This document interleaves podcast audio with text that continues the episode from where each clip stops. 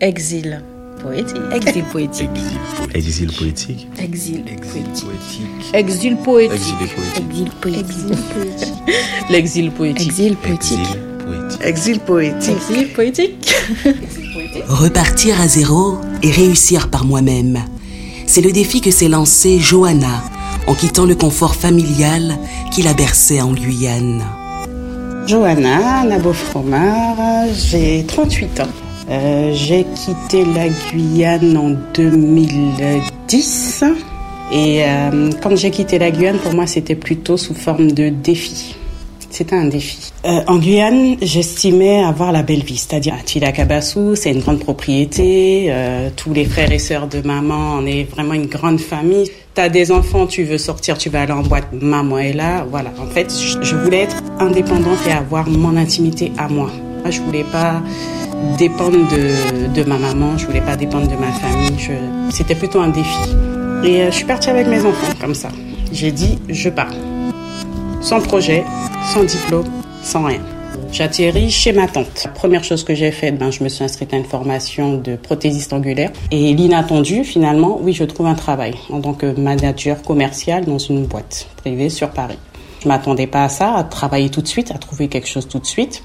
Ma mère est venue me rejoindre en août, un mois après. Et elle me dit, bon, bah écoute, qu'est-ce que tu veux?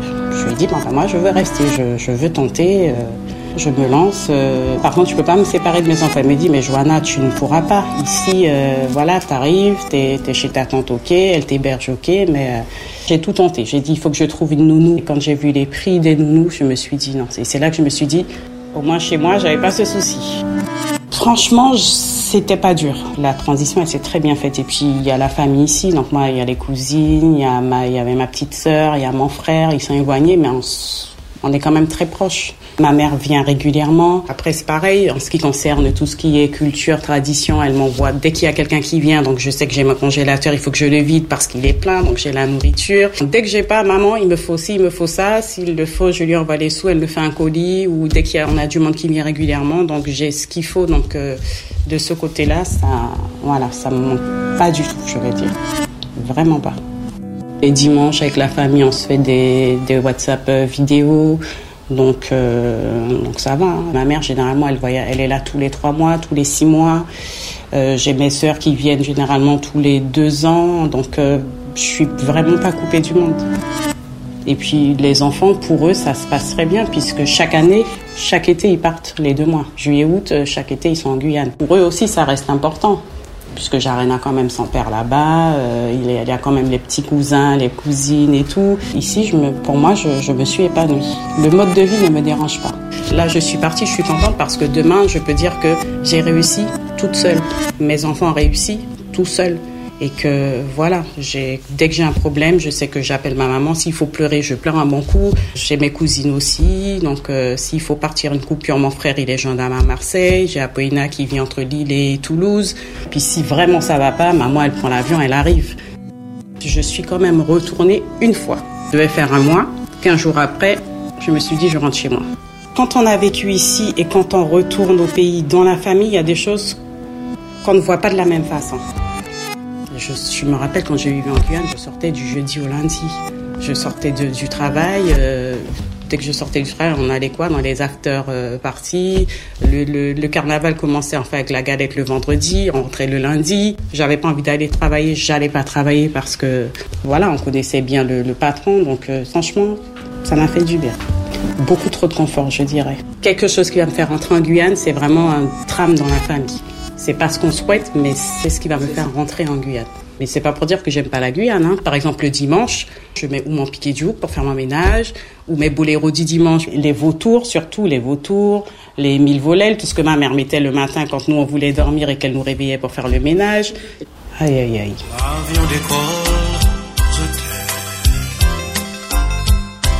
Il atterrit, tu vois que c'est là en plus. Tout l'espoir que j'avais, je commence à le perdre. Le dimanche, c'est ça. Mes enfants me regardent avec de gros yeux, mais voilà, c'est exactement ce qu'on faisait avec nos parents. Il fait soleil, je t'aime. Le ciel est gris, je t'aime. Et j'ai le mal de toi. Claude François, moi aussi, du Frédéric François, du Mike Brandt. On a été imprégné de ça. J'ai grandi avec ça. Je me suis fait, on va dire, mon petit cocan. Quand je suis là, ben, si vraiment j'ai le mal du pays, je sais que voilà, j'ai du monde, on se fait une soirée, on se fait des, des soirées apéro à la maison, j'appelle maman, on se fait des visios, euh, et c'est pareil, on a, j'arrive quand même à retrouver le soleil, la plage, le, je pars chez mon frère à Marseille, on se dit, bon ben, on fait on va au Center Park, on arrive à retrouver quand même ce, ces petits trucs qui nous manquent. C'est pas comme on voudrait, mais j'arrive à combler.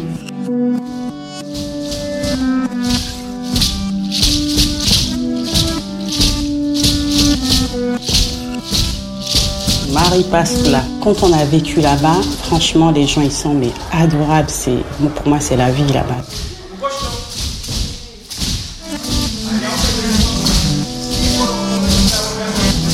les miens ils sont ici, on va dire. Quand je suis arrivée ici, j'ai testé justement la salle Fado, c'est ce qu'ils donnaient à l'époque. C'est pas la même chose. Donc du coup, j'y allais plus. Si tu n'étais pas déguisé, tu pouvais danser vers la fin et derrière. Tu ne pouvais pas danser, euh, si on te voyait danser, ils arrêtaient la musique et tu ne dansais pas. L'ambiance n'est pas la même. Puis c'est une petite salle. Et puis quand t'es pas en civil, tout le monde se voit, tout le monde, c'est pas la même ambiance. C'est plus l'ambiance parking. Il y avait les afters, il y avait les midi minuit du dimanche, il y avait tout ça.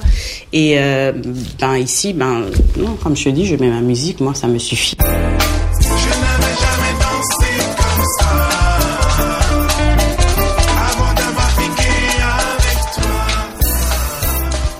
On fait nos soirées galettes, on organise nos soirées, même à deux à trois. On s'amuse autant que, que si on était sorti, quoi. Finalement, on se rend compte qu'on n'a pas besoin de beaucoup non plus.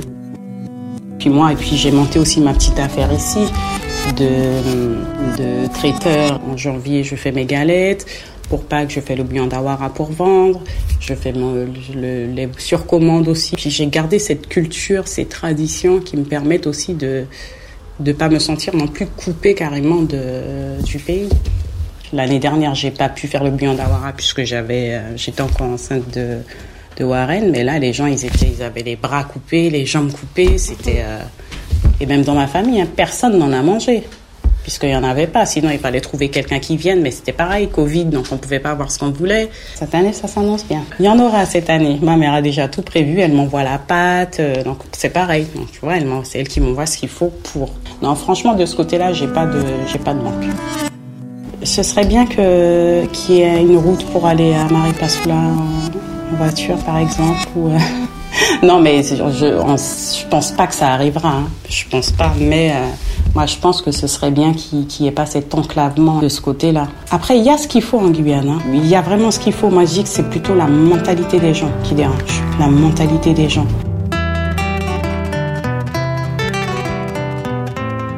Euh, exil, trouve que c'est un mot fort. C'est un mot fort, Je trouve que exil, c'est fort. Le mot exil, il est quand même fort. C'est pas forcément un exil, je reviens. Oui, euh, non. C'est un exil volontaire. Je me suis exilé. Très compliqué. Non, je, sincèrement, j'ai opté pour euh, mieux vivre. Je suis venue en France, c'est pas pour rester toute ma vie. Je suis partie. Franchement, oui. En fait, t'es vite éloigné du monde. Je voulais vraiment sortir de ce cadre? Pourquoi exil poétique? Euh, Je resterai un exilé jusqu'à la fin de mes jours. Hein.